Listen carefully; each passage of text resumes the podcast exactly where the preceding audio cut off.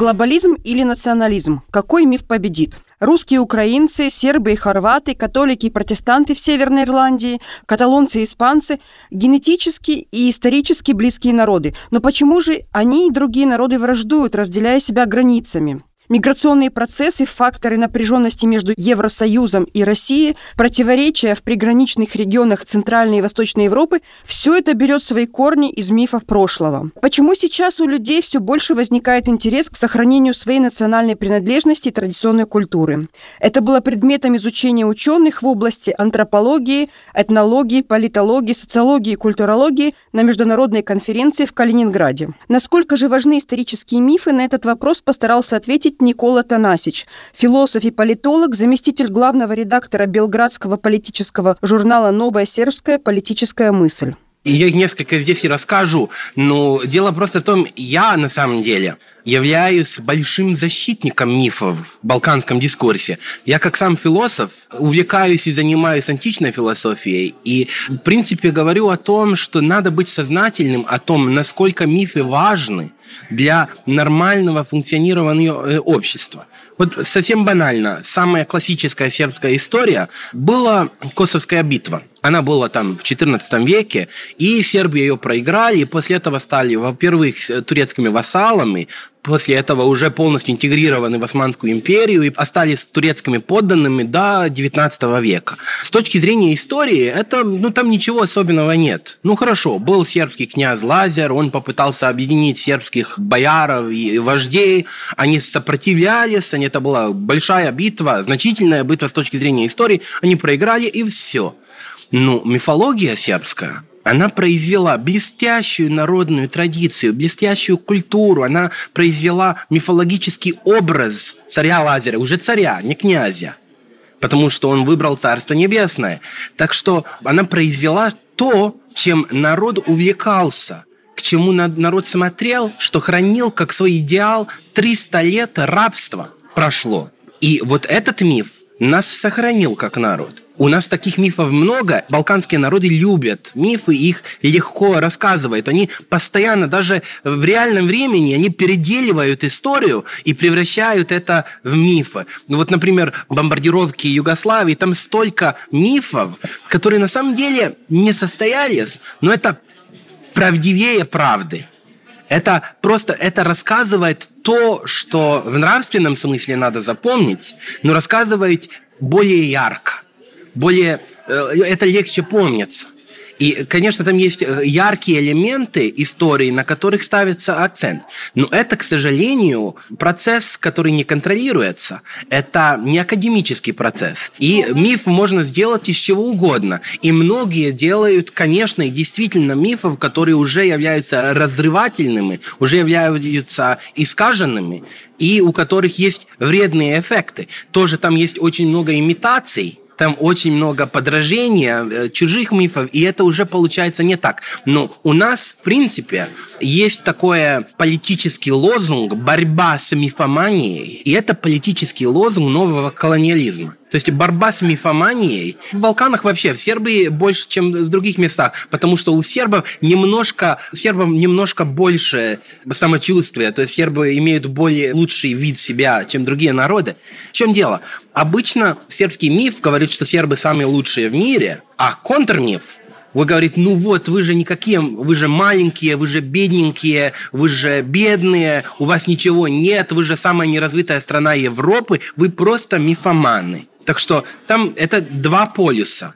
И каждый из них радикальный. Но второй полюс, антимифологический, он пытается разрыть все то, что является святынями народа, и пытается сделать из него народ в политическом смысле покорный, причем не просто покорной политической элиты, а покорной внешним колонизаторам, корпоративной олигархии, послам иностранных государств и вообще диктатов больших, могучих государств, у которых там есть конкретные интересы, которые по-настоящему великие. Территория нынешней Сербии, как и Румынии, была римской провинцией. Более того, тут родились шесть императоров, включая Константина, который легализовал и в империи христианство.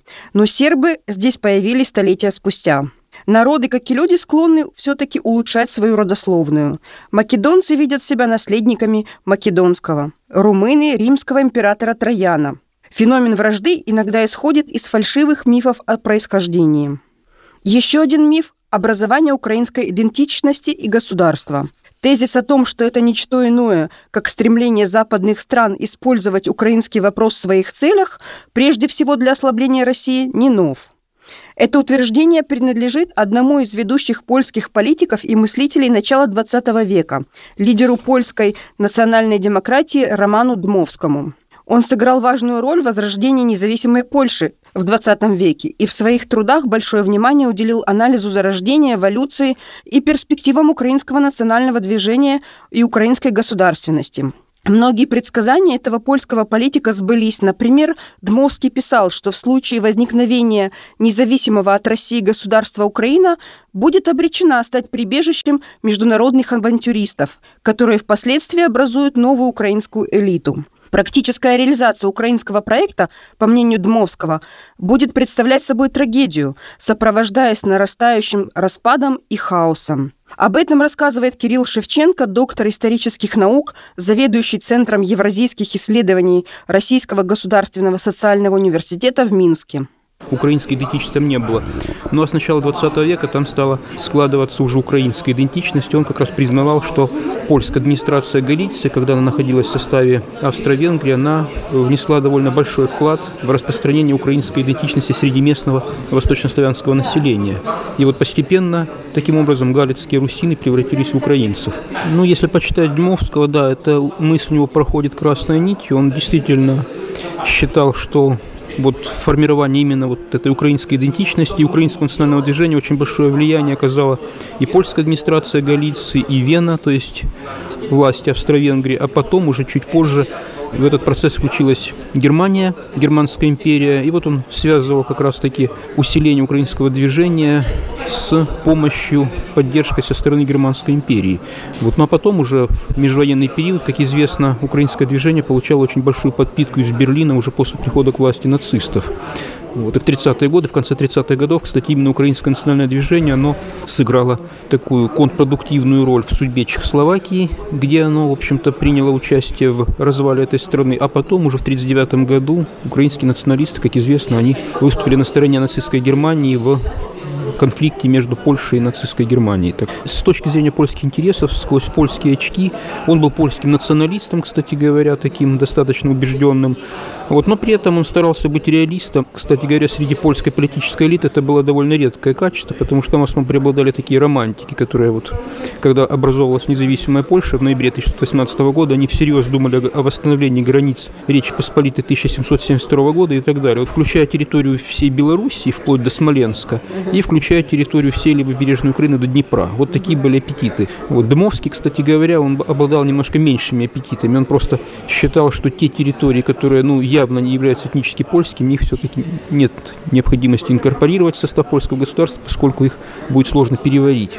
Вот, ну а такие земли, как Виленщина, например, там Гродненщина, Волынь, Галиция, он считал, безусловно, польскими. Ну вот Польша, она традиционно позиционирует себя так, как вот такую региональную сверхдержаву, и в польской политической мысли давным-давно сформировалась такая вот несколько покровительственное отношение ко всем народам, которые живут восточнее поляков.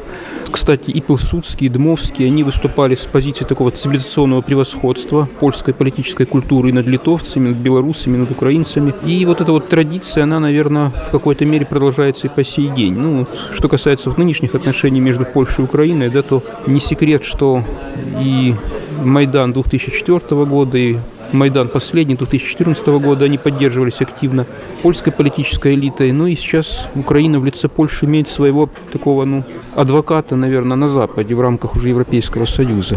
Вот как раз по этой причине, кстати, вот среди польской политической элиты принято, ну, как бы не заострять внимание на очень неудобных моментах польско-украинских отношений. А таких моментов было очень много. Кстати, вот тут упоминали Волынскую резню, когда жертвами украинских националистов стало более 100 тысяч поляков на территории Волыни. Вот это вот как-то не очень педалируется. Предпочитают говорить, конечно, о проблемных моментах в истории между Россией и Польшей. Понятно, что это, конечно, диктуется политическими интересами. Там мне еще очень понравилось э, такое его высказывание, что Украина может стать прибежищем политических там, аферистов, аферистов да, и авантюристов да. со всего мира. Сразу да. вспомнила Саакашвили и других там ярких личностей. В том-то и дело, в том-то и дело. Вот я когда читал эти тексты Думовского, меня поразило, что некоторые его предсказания, они просто ну, зеркально вот сейчас э, реализуются. Действительно, вот, мне кажется, это можно вполне применить к современной украинской политической элите. Это действительно, ну, как он писал, я его процитирую, авантюристы, проходимцы со всего мира. Ну вот у него тоже есть такой образ очень яркий, он там называет украинское государство в случае, если оно возникнет, таким предприятием, которое будет использоваться в интересах чуждых элит политических, в интересах чуждых государств. Ну вот, то есть вот эти вот проходимцы со всего мира, по его словам, которые ставят украинскую политическую элиту, они будут реализовывать свои интересы, не имеющие ничего общего с интересами украинского народа. Ну вот, это его мысль. Я думаю, что хочется верить в хорошее будущее и быть оптимистом. Еще один важный вопрос – стабильны ли государства Европы в их нынешних границах? Ученые из Австрии, Германии, Венгрии, Польши, Молдавии, Украины, Белоруссии и, конечно же, России попытались ответить и на эти вопросы. Участники международной конференции «Академия диалога. Культурные разломы и политические границы в Центральной и Восточной Европе» предложили рекомендации к преодолению барьеров, взаимного недоверия и языка вражды на основе общественной дипломатии – Рассказывает Дзуцева Жанна, организатор конференции, директор автономной некоммерческой организации «Наука и культура будущего». Это уже пятое мероприятие в рамках проекта «Академия диалога». И первый раз мы э, находимся в России, в Калининграде. В ходе этого продвижения этого проекта мы собираем на нашей площадке всех э, научное сообщество из всех стран Центральной и Восточной Европы, которые беспристрастно как бы излагают, достоверно, будем так говорить, достоверно излагают свое видение на настоящее, свой взгляд в прошлое и в будущее смотрят. Делятся своими впечатлениями и своими работами. Э, это такая площадка, которая дает возможность высказать свое мнение беспристрастно, без политики и без идеологической направленности. Мы уже практически создали такую сеть международную, междисциплинарную э, научного сообщества, которая будет платформой, площадкой для общения этих людей. Вот вчера очень даже люди сами предлагали проекты создать эту экспертную площадку, на которой будут научные сотрудники разных университетов и стран собираться, где где-то виртуально, где-то в каждом городе мы спланируем это делать, а куда нас приглашают. Уже у нас есть приглашение из Вены, из Будапешта, из Белграда. Уже готовые предложения приехать с нашим проектом туда и с обсуждением именно вот таких вопросов. Пограничья, Мифотворчество в своей истории не избежало ни одно государство, ни одна цивилизация. Оно необходимо им для идейного обоснования парадигмы внутреннего развития. При этом совершенно неважно, было ли в действительности это событие, величина его масштаба, действующие лица исторической драмы. Такие исторические мистификации продолжаются и сегодня. Поэтому важно искать в прошлом не различия, а общее. В будущее смотреть с позиции исследователя, а не политика. Елена Глещинская, радио «Спутник» из Калининграда.